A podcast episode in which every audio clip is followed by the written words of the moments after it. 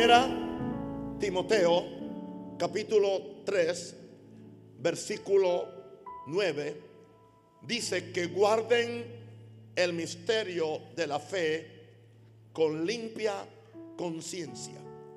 Vamos en esta noche, en esta lección de fe, número 14 de, de esta serie, el misterio de la vida de fe. La, la serie, la fe que conquista todo. Sí que la fe es un misterio, porque habla del misterio de la fe, que solamente se puede guardar con limpia conciencia, corazón limpio, corazón limpio de incredulidad, de pecado, de resentimiento y de tantas cosas que a todos se nos pueden acumular. Alguien diga aleluya. Romanos 1.17 nos dice, porque en el Evangelio la justicia de Dios se revela, se revela. Eso indica que la justicia de Dios está en un misterio, está detrás de un velo, se revela por fe. La fe es el medio para revelar la justicia de Dios. Pero no solamente se revela por fe y para fe. O sea que mientras más se te revela la justicia por fe, entonces vas a incrementar en fe.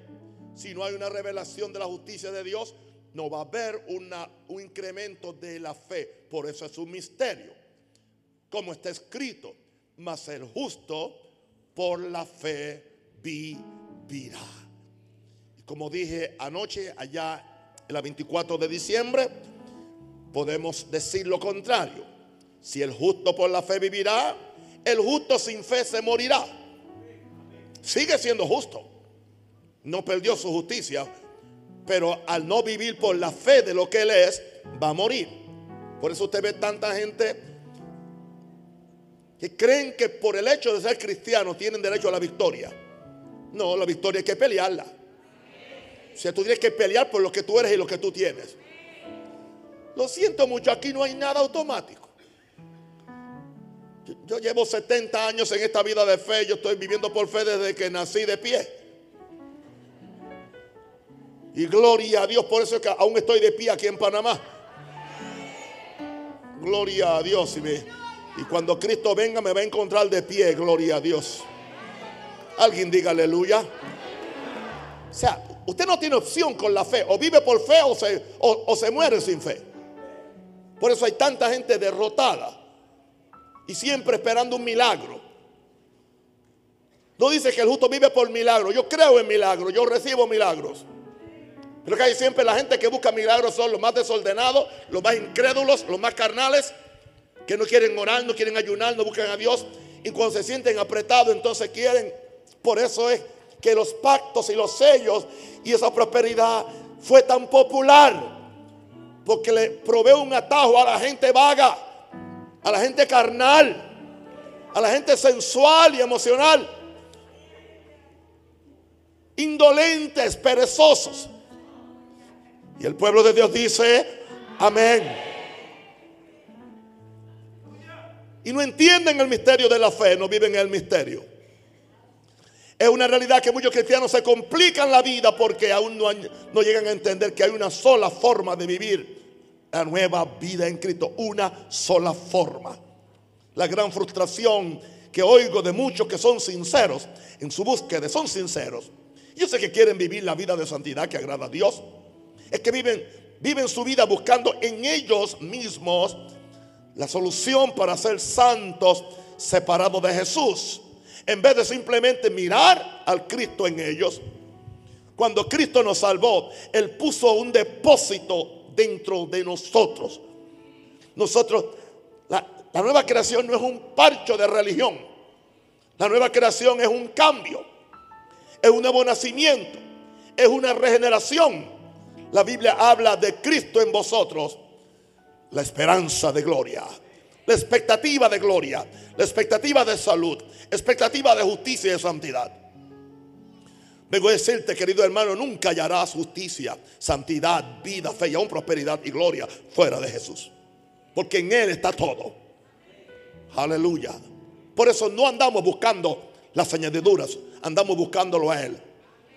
El que no escatimó en su propio Hijo, sino que lo entregó por todos nosotros, ¿cómo nos dará juntamente con Él, con Él, con Él? Adquiérelo a Él, busca a Él, conócelo a Él. Y juntamente con Él Dios te da todo el paquete. Pero ese, ese evangelio de las añadiduras, ese evangelio, aleluya, que lo que hace es que nos, nos separa de Él. Porque está buscando las cosas por las cosas. No buscamos cosas por las cosas. Buscamos a Jesús por quien Él es. Y juntamente con Él nos serán dadas todas las cosas.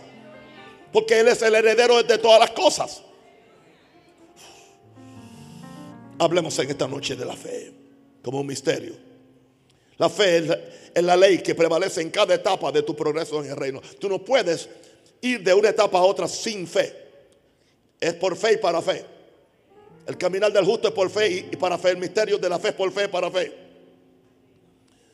Cuando Jesús se encontró con, los, los, ciegos, le dijo, conforme a vuestra fe os ha hecho. Jesús no le dijo, conforme a mi poder. Y Jesús tenía poder y tiene poder. Indicando es por qué. Entonces, Hubo otra gente que estaban ciegos, se quedaron ciegos. Hubo otra gente que estaban aún, aún endemoniados. Que vinieron donde Jesús, el, aleluya, estando endemoniados, aún tenían un, un rayito de voluntad para venir donde Jesús. Nadie está tan endemoniado para no poder reconocer a Jesús. No, lo haga como una excusa. En este caso, Dice que en, Mateo 9, 29 les tocó los ojos diciendo, conforme a vuestra fe, according to your faith it shall be done, conforme a vuestra fe, conforme a vuestra fe, conforme a vuestra fe, según vuestra fe. De acuerdo a la medida de tu fe te será hecho. Es una de las declaraciones más poderosas de fe que salieron de los labios de nuestro glorioso Maestro Jesucristo. Eso indica que esta es la ley del reino. A menos que tú entiendas esta ley, si es conforme a tu fe, pongámoslo en esta forma, conforme a la medida, al tamaño, a la revelación de la fe que tú tienes, te será hecho. No es que Dios tiene hijos favoritos. Oh, qué bueno, yo quisiera ser como fulano. Porque todo le baja del cielo. No, a mí no me baja del cielo fácil nada. Gloria a Dios. Yo tengo que pelearlo todo. Y tú también, aleluya. Pelea la buena batalla de la fe hecha mano de la vida eterna. Alguien diga aleluya. Yo vine a inyectarte fe. Yo vine a decirte que tú puedes. Por lo menos siete áreas de tu vida que son por fe. Simplemente no predicarla. Para los predicadores aquí pueden tomarlo esto y puedes predicar esto el domingo, esto, estos nueve puntos. En primer lugar, naces de nuevo por la fe. Si no hay fe, tú no puedes nacer de nuevo. En segundo lugar, perdón de pecados por la fe. Tercero, santificación por la fe. Aleluya. Cuatro, bautismo Espíritu Santo aún sigue siendo por fe. Aleluya. El próximo cinco, sanidad es por la fe. Aleluya. Seis, victoria diaria. Diaria es por la fe. Y el último, el siete, por la fe espera la resurrección de los muertos, si es que está muerto, o el rapto, si es que está vivo. Todo es por fe. Estas siete áreas, que son las áreas principales de tu vida, son por fe, por fe y para fe. No hay otra forma, hermano. No es por obra, ok. No es por tanta, tanta, por tanta dogma y tanta doctrina y, tanta manipulación y tanta cosa que te quieren hacer creer. Hermano, es difícil, pero es fácil. Cuando tú crees que es por tu propia fuerza es difícil, pero cuando tú te pareas con Jesús, aleluya, y permite que Cristo en ti sea la esperanza de gloria, las cosas son más fáciles. Porque entonces Él es quien comenzó en ti la buena obra. Él comenzó en ti la buena obra. Él y Él la va a que Ah, pero, permite que Él lo haga. Una pregunta, ¿tú has tratado de ayudar a un muchachito malcriado a, a, abotonarle la camisa o amarrarle la zapatilla? No, y no se deja, no se deja y no lo puede hacer. Y no lo puede hacer porque no se deja. Hay cristianos que así son con Jesús. Jesús los quiere ayudar, los quiere levantar, los quiere enseñar. Y ellos no se dejan, quieren hacerlo porque quieren sentir el orgullo de que yo lo hice. Voy a otra cosa, hermano. Yo creo en, en, ocupados en vuestra salvación con temor y temblor. Yo creo en obrar obras de justicia. Todo eso es bíblico, pero nadie podrá llegar al cielo y decir, aquí llegué porque me lo gané o aquí llegué porque lo logré. Cualquiera que llegue al cielo tiene que levantar la gracia y decir, gracias Padre, que por tu gracia llegué aquí. Ok, hello. Me, me- arrepentí, oré, ayuné, hice todo, pero gloria a Dios, al fin de cuentas, yo no era suficientemente poderoso ni fuerte para poder llegar a este lugar. Ha sido la sangre de Jesús, ha sido tu gracia. Den gracias por su gracia. Jesus Christ. Amen. Número dos. La fe que tú recibiste es como un grano de mostaza que fue sembrado en tu corazón. La fe que tú recibes. ¿Sabe lo que yo estoy haciendo? No me ve a mí predicando. Ve- véame a mí como un sembrador. Jesús dijo, el se- el sembrador salió a sembrar. Y se encontró con cuatro terrenos diferentes. Pero el sembrador, la culpa no es del sembrador. La culpa tampoco es de la semilla. La semilla era buena. Y el sembrador, en este caso, estaba enviado por Dios, que era Jesús. O soy yo, o es cualquier hombre de Dios que Dios lo manda a predicar la palabra. ¿Entiendes? Nosotros tenemos que entender que los predicadores somos sembradores, no cosechadores de plata. Pastor, y lo va a seguir diciendo, lo voy a seguir diciendo hasta que ese imperio se caiga.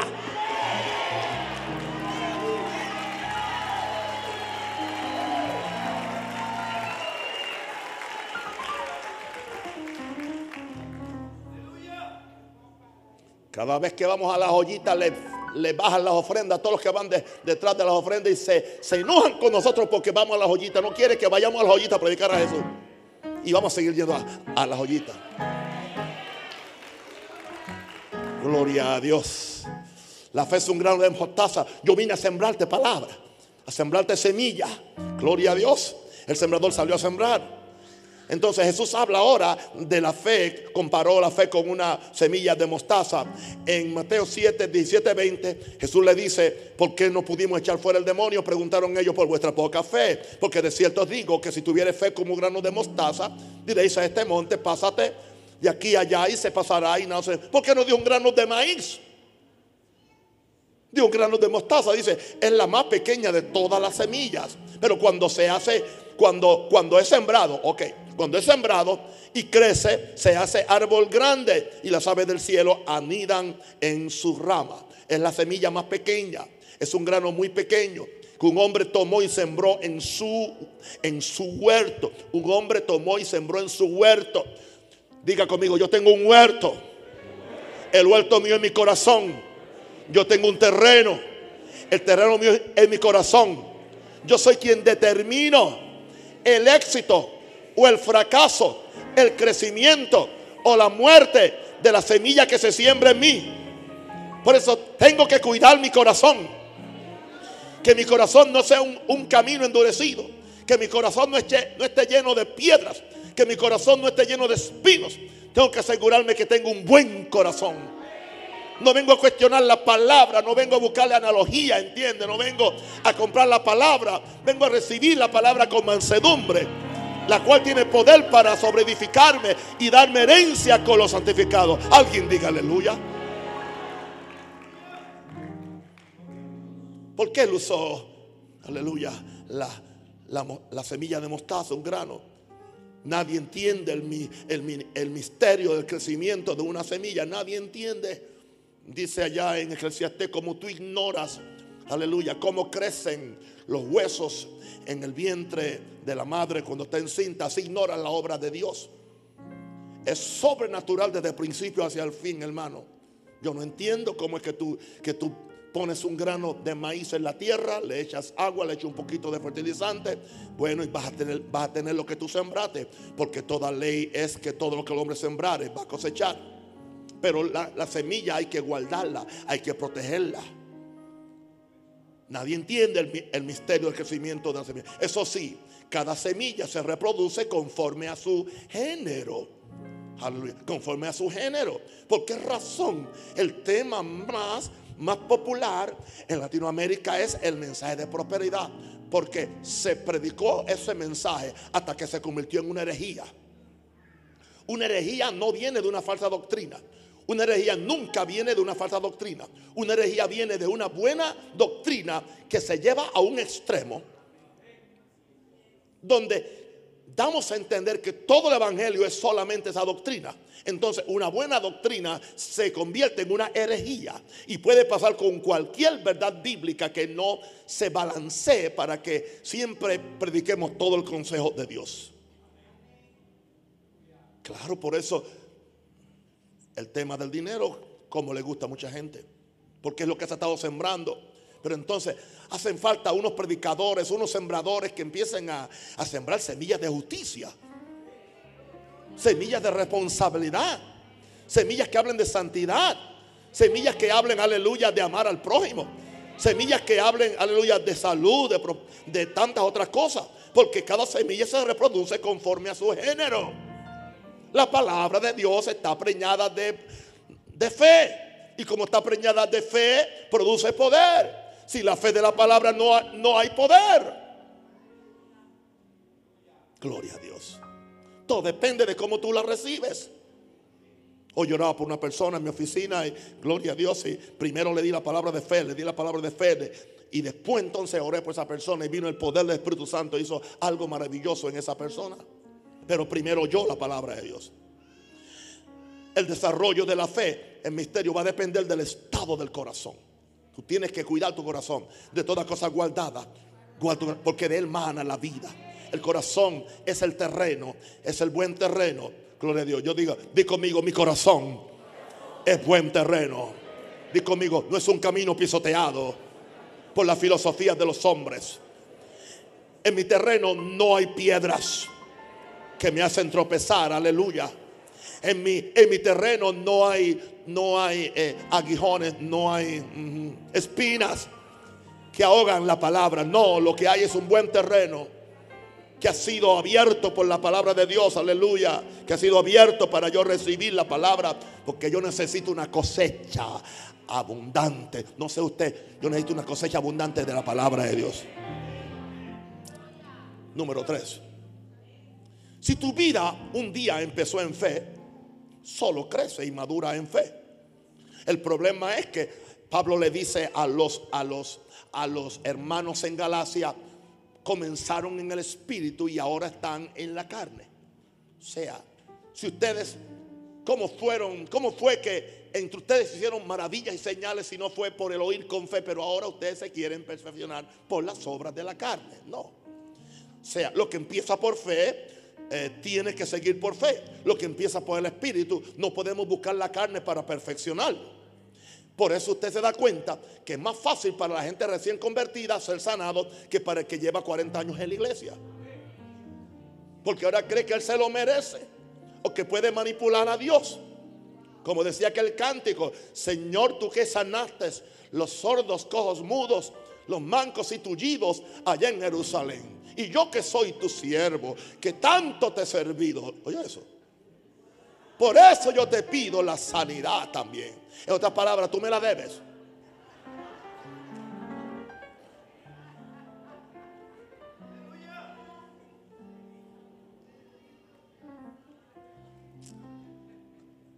Ignoramos Colosenses 12 al 7, por favor. Amén. Reciba su escuela dominical ahora mismo. Reciba su instituto bíblico y reciba su seminario, aleluya, de teología. Colosenses 2, 6 al 7. Por tanto, de la manera que habéis recibido al Señor, andate en Él. Pero hay que descubrir de, qué manera yo lo recibí. ¿Cómo? Porque de acuerdo a cómo yo lo recibí, como yo voy a vivir. ¿Cómo lo recibimos? Vamos a ver el verso 7, por favor. Aleluya. Arraigados, o sea, con raíces, arraigados sobre edificados es fundamentado en Él. Ese Él debería ser con letra mayúscula. Él es Jesús. ¿Cómo es que usted fue salvo? Arraigado. Y sobre edificados en quien? En Jesús. ¿Y cómo es eso? Confirmado. La palabra confirmado es establecido también. Confirmado en que? En la fe. En la fe. Así como ellos habían sido enseñados. ¿Y cómo tú vas a vivir ahora? Abundando en acciones de gracia. Porque das gracia, porque estás, estás arraigado en Jesús. Porque das gracia, porque estás sobreedificado en Jesús. Porque das gracia, porque estás confirmado en la fe. Porque ellos habían sido enseñados a no vivir en queja, sino a vivir abundando en acciones de gracia. Cada vez que, cada vez que tenían un reto, en vez de quejarse, daban gracias. Cuando sentían el síntoma de enfermedad, gracias por mi sanidad. Cuando sentían que la carne se levantaba para contradecir lo que en tu espíritu, yo doy gracias que con Cristo estoy juntamente crucificado.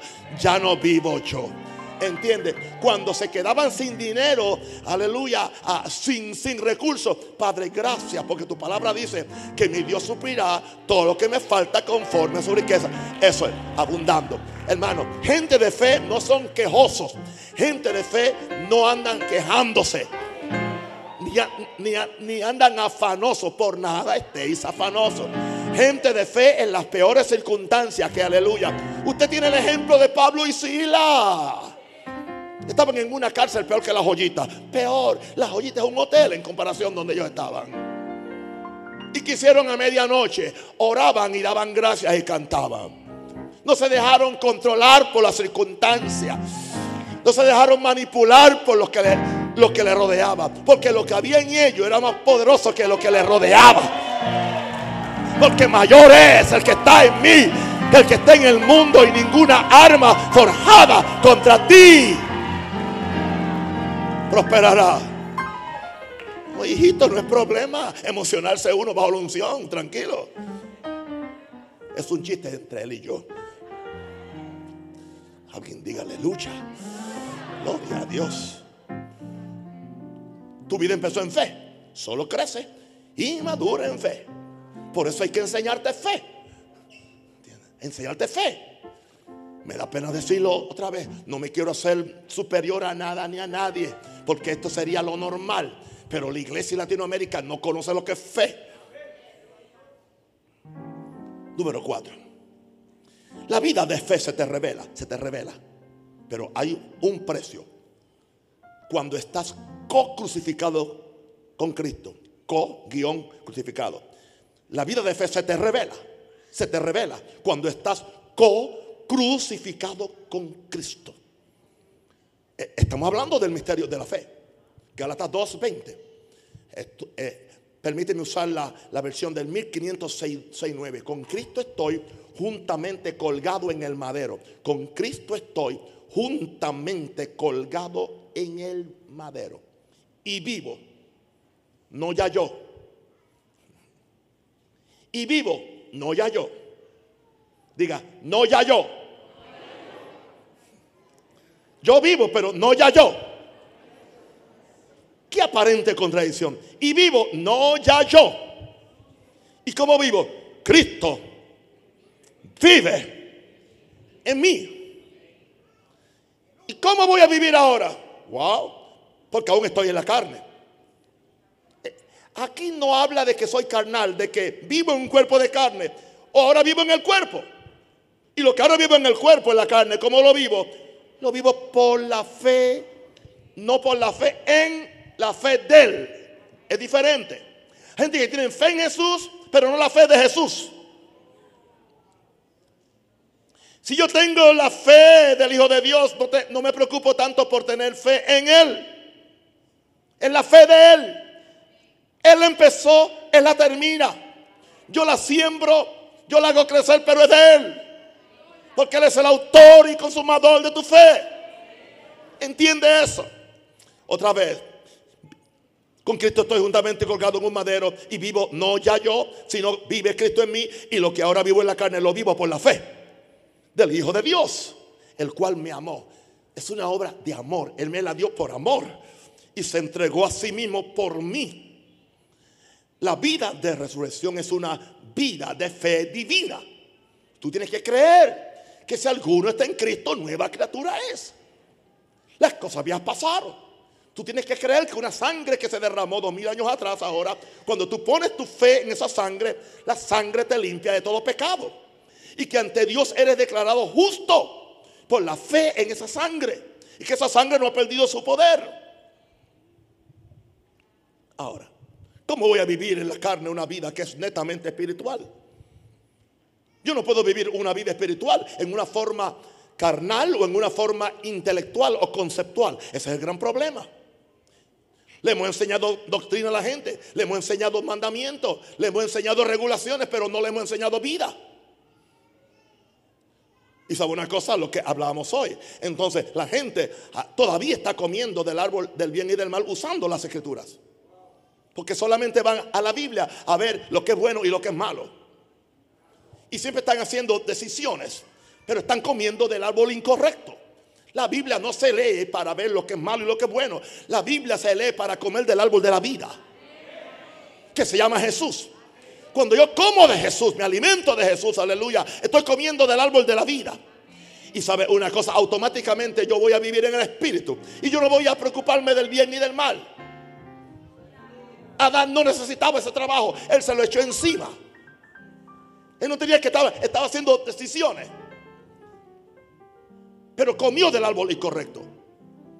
Todo este sistema que hay de doctrina, de mandamiento, aleluya, de, de cuántos pasos y cuántas cosas hay. Es simplemente a la gente se le enseña a comer del árbol del bien y del mal. La gente cree que porque saben las 19 doctrinas cardinales de la, de, la iglesia ya son salvos. Necesariamente no. La gente no se salva por la cabeza, se, se salva en el corazón. Diga aleluya. ¿Cómo voy a vivir en la carne una vida que es netamente espiritual? Vas a vivir por la fe del Hijo de Dios. ¿Cómo, ¿Cómo vas a vivir, iglesia? Por la fe del Hijo de Dios. Y lo que ahora vivo en la carne. Pero ¿sabe la razón por la cual no podemos vivir por la fe del Hijo de Dios? Porque aún yo lo quiero hacer. Nos negamos a estar co-crucificado con Él.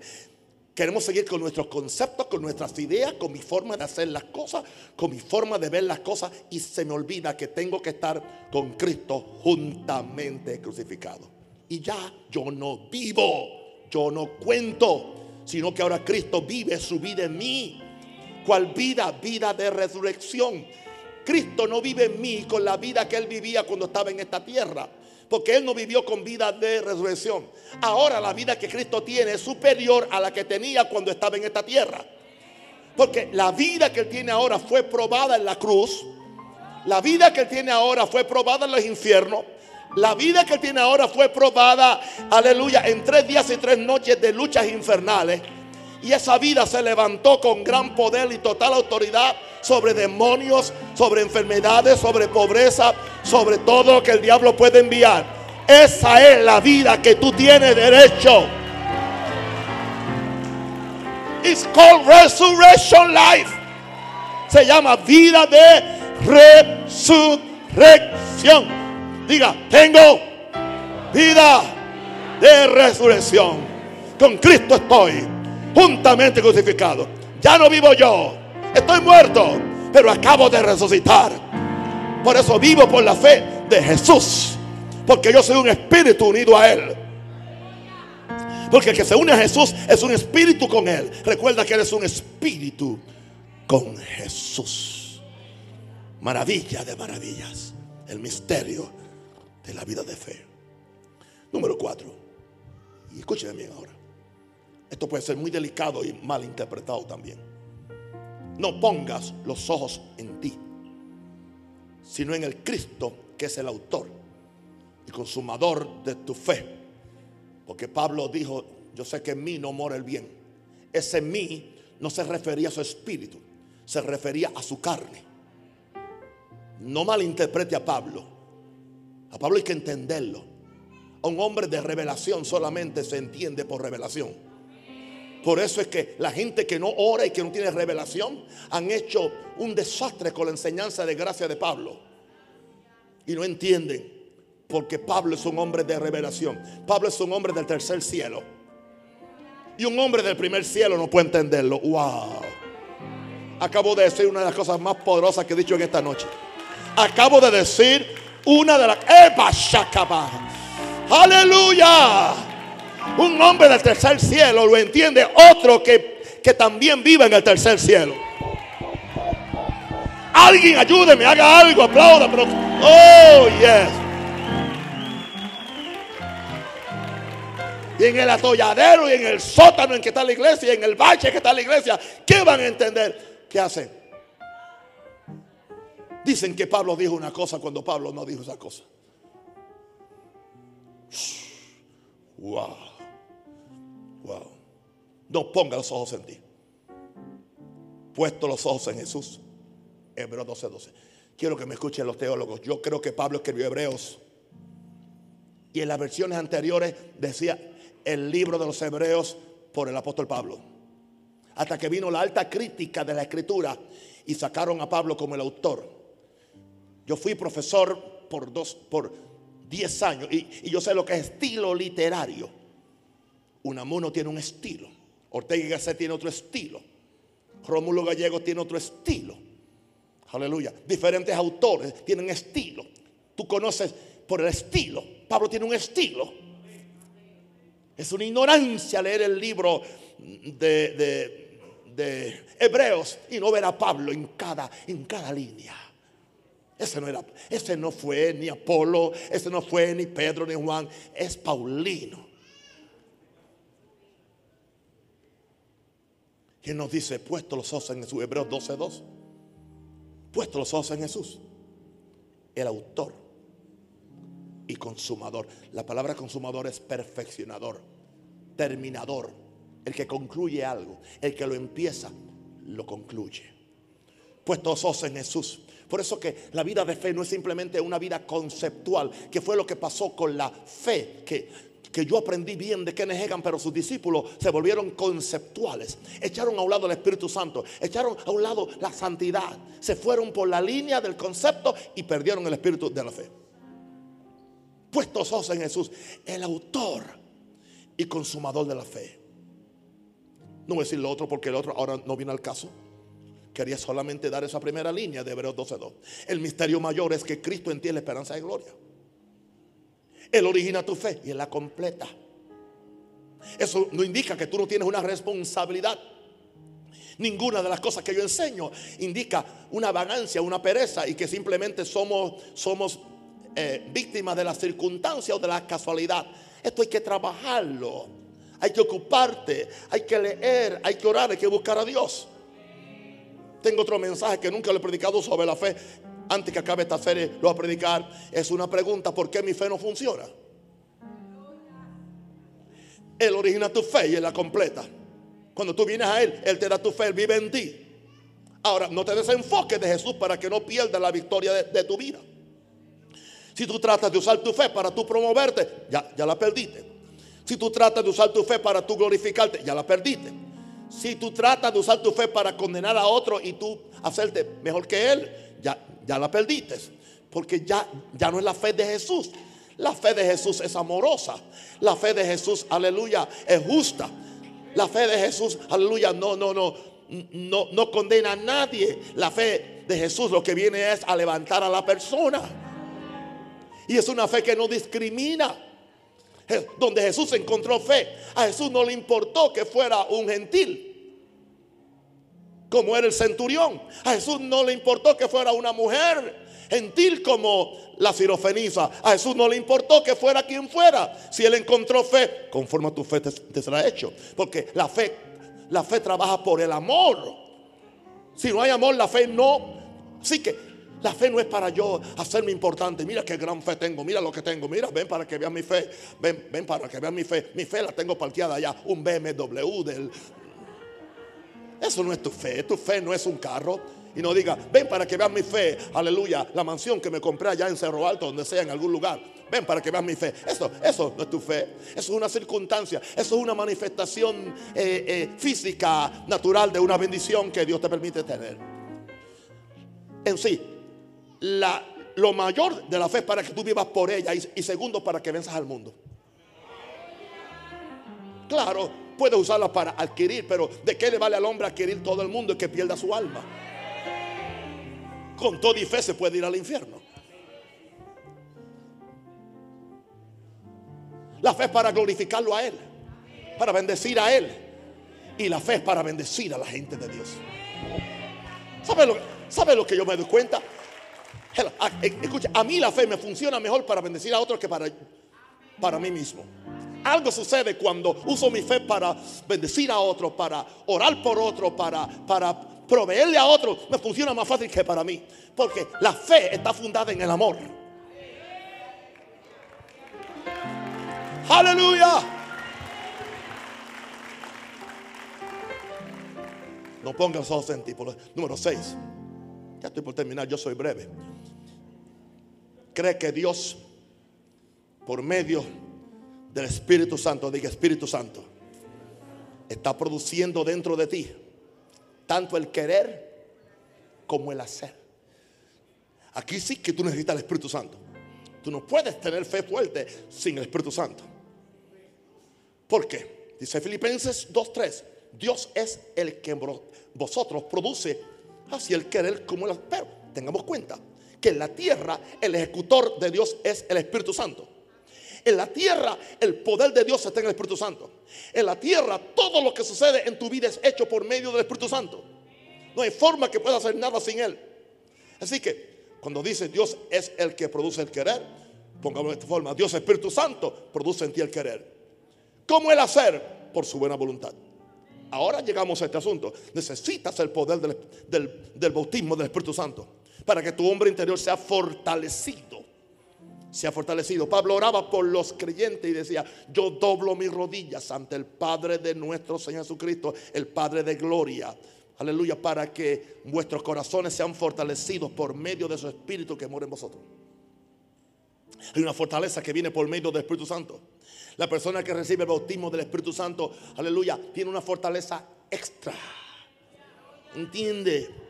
Así que hay cristianos que están, que están eh, caminando con tres cilindros.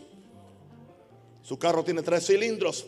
El que recibe la llenura y el bautismo del Espíritu Santo eh, tiene ocho. Sí, me dice, bueno, el de 3 llega a Raihan, pero ¿cuál llega más rápido? ¿El de 3 o el de 8? Ok, bueno, el de 3, el de 3 sube la cuestita esa fea que está cuando uno eh, sale del corredor y va por aquí, por, por, sí, por el Rainforest, el lugar ese, y usted ve que el de 3 va, el de 8 va, se come la cuesta. Así es usted cuando no tiene bautismo del Espíritu Santo. Usted siempre está, siempre está Pero el que tiene ocho, ¡Ah! Reciba el bautismo del Espíritu Santo. Usted necesita fortalecer su hombre interior. Alguien habla en lengua. Aleluya. Permite que el Espíritu se fortalezca por medio de la oración en lengua, por medio del ayuno, por medio de la lectura bíblica, por, por medio de la confesión de las promesas de Dios. Dios produce en ti el querer y aún el hacer. ¿Y que tú haces? Provees tu obediencia y tu creer en el poder de esta fe que mueve montaña. Esto es lo que tienes que hacer. Y no importa que Dios quiera producir en ti el querer y el hacer, pero tú no eres un autómata, Dios no usa idiotas.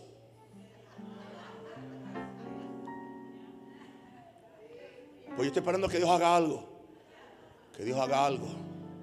Es como la gente que no trabaja y, esperando que Dios le mande prosperidad. ¿Entiendes? Hay mucho trabajo en Panamá. Pero gente que siempre están pendientes a ver si encuentran un camaroncito. Cuando Dios les quiere dar una pesca completa. Ay, ay, ay, me gustó eso. Me gustó eso. ¿Para qué yo quiero un camarón si puedo tener un barco lleno de peces? Aleluya. Alguien diga aleluya. Mi hijo me dice, papá, tienes que predicarle a toda Latinoamérica. Está, estás usando mucho panameñismo y no te entendemos. A los que me están escuchando en otros países, un camarón es, como un trabajito. A los puertorriqueños es lo que decimos como es. ¿Ah? Una chamba, eso es en México. Eso es en México una chamba. En Puerto Rico se me olvidó ahora. Ya se me olvidó. Soy panameño. Se me metió adentro. Señores, no puedo evitarlo.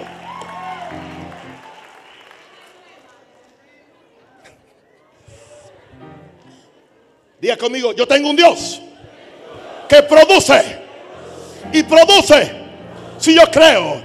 Y produce si yo le sirvo. Y produce si yo oro. Y produce si tengo un corazón limpio. Él produce en mí el querer, pero no se queda ahí. Él produce en mí el hacer. Yo simplemente digo, hágase conmigo conforme a tu palabra. Hágase conmigo conforme a tu voluntad. Denle un aplauso y grite.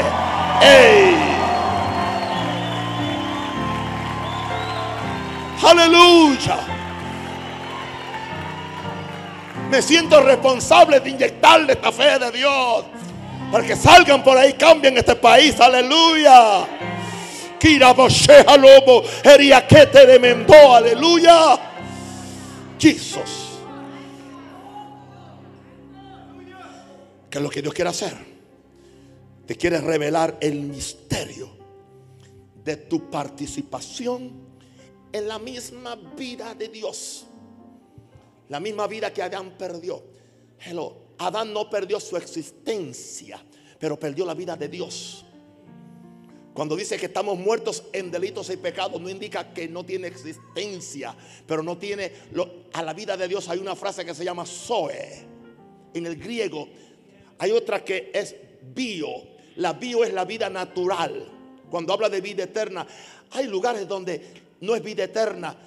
se usa vida eterna para, para tratar de dar, es una sola palabra, Zoe, Z-O-E en el griego, indica la vida de God kind of life, la vida de Dios. Eso es lo que tú has recibido si eres salvo. Eso es lo que está en ti.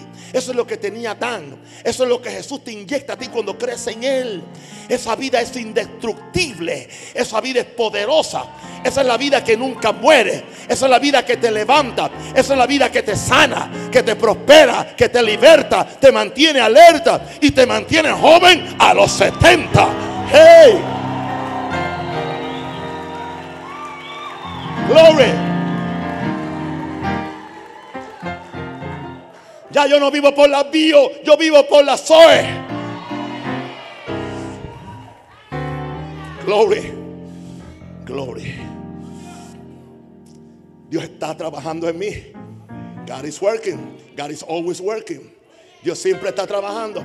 Dios siempre está trabajando. Dios siempre está trabajando. Dios siempre está trabajando. Dios siempre está trabajando. Y yo estoy obedeciendo. Y yo estoy obedeciendo. Y yo estoy orando. Y estoy creyendo y estoy ayunando, y estoy vigilando, y estoy diezmando, y estoy ofrendando, y estoy amando, y estoy evangelizando, pero Dios está trabajando, Dios está trabajando, Dios está trabajando. Aleluya. Jesus.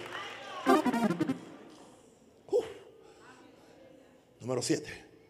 El misterio de esta vida de fe. Llegar por revelación. Por revelación no por información, a descubrir el secreto mayor para tu vida de victoria, de, reposo y de predominio. Hay un solo secreto y termino. Vamos conmigo primero a Filipenses 3, 8 al 9. Filipenses 3, 8 al 9. Y ciertamente aún estimo todas las cosas como pérdida por la excelencia del conocimiento de Cristo Jesús, mi Señor, por amor del cual lo he perdido todo y lo tengo por basura para ganar a Cristo y ser hallado en Él, no teniendo mi propia justicia que es por la ley, sino la que es por la fe de Cristo, la justicia que es de Dios por la fe. Romanos 5, 1 al 2 Justificados pues por la fe. Tenemos paz para con Dios por medio de nuestro Señor Jesucristo, por quien también tenemos entrada por la fe a esta gracia en la cual estamos firmes y nos gloriamos, no en nosotros, en la esperanza de la gloria de Dios. Y Colosenses dice, el misterio que había estado escondido desde los siglos y edades, pero que ahora es manifestado a sus santos Cristo en vosotros, la esperanza de gloria.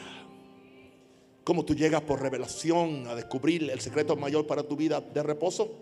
Ocúpate en el conocimiento revelado de Jesús. De Jesús. Pide al Espíritu Santo espíritu de sabiduría y de, y de revelación de Jesús. ¿Cómo tú llegas a esta vida de reposo? Número dos, desechemos todo aquello de lo que nos agarramos en esta vida para agradar a Dios. No es más que basura o estiércol. La teología, la filosofía, el humanismo, el secularismo, aún tu propia cultura, aún muchas cosas que tú aprendiste que es bueno para lo natural, pero es basura para lo espiritual. Nada que tú aprendiste para tu profesión o para tus eh, te, sirve para la fe de Dios. Para la fe de Dios tú tienes que venir como un niño. Pablo tuvo que poner todo por basura de que era, de que era esto, de que era lo otro. Él menciona una ristra de cosas y dice, pero todo esto lo pongo por basura. Dejemos, número tres, dejemos nuestra propia justicia con el orgullo que ella nos trae. Nuestra, yo soy, yo soy, tú no eres nada. Es Cristo en ti la esperanza de gloria. De una vez muérete y, y cuélgate a la cruz, aleluya, para que Cristo sea visto en ti, para que Cristo sea, sea, sea exaltado. Aleluya. Número, número cuatro, recibamos la justicia que viene por la fe en Cristo. La justicia por la fe en Cristo. Y número cinco, entremos al reposo que la fe nos provee. Porque los que hemos creído hemos entrado en el reposo. Le he hablado un poquito, un poquitico acerca del misterio de la vida de fe. Levantemos la mano al cielo y pidamos revelación de la palabra. Eso es. Abre el corazón. Quiero a cada persona orando ahora. Amén. Una orden amorosa. Levanta las manos y ora. Una orden de amor. Levanta las manos y ora. Y pide revelación. Dile conmigo, dile Espíritu Santo. Dame revelación del misterio de la fe. Yo soy justo, pero necesito la vida de fe para vivir por la fe. Necesito fe para vencer al mundo. Fe para agradar a Dios. Fe para echar fuera el monte. Fe para echar fuera el demonio. Fe para ser sanado. Fe para ser santo. Fe para vencer la carne. Fe para ir al cielo. Fe para ayudar a mi hermano. Fe para amar a este mundo. Fe para hacer las obras de Dios. Oh Espíritu Santo, ven a mi vida lléname, bautízame, revélame a Jesús, revélame su fe. Yo vivo porque Él vive. Él no vive porque yo vivo. No, no, no, no. Él vive su vida en mí. Yo simplemente permito que Él vive en mí. He hecho un lado mis conceptos. He hecho un lado mi vida. He hecho a un lado toda, toda mi aparataje religioso para vivir una vida que agrada a Dios. Quiero la más.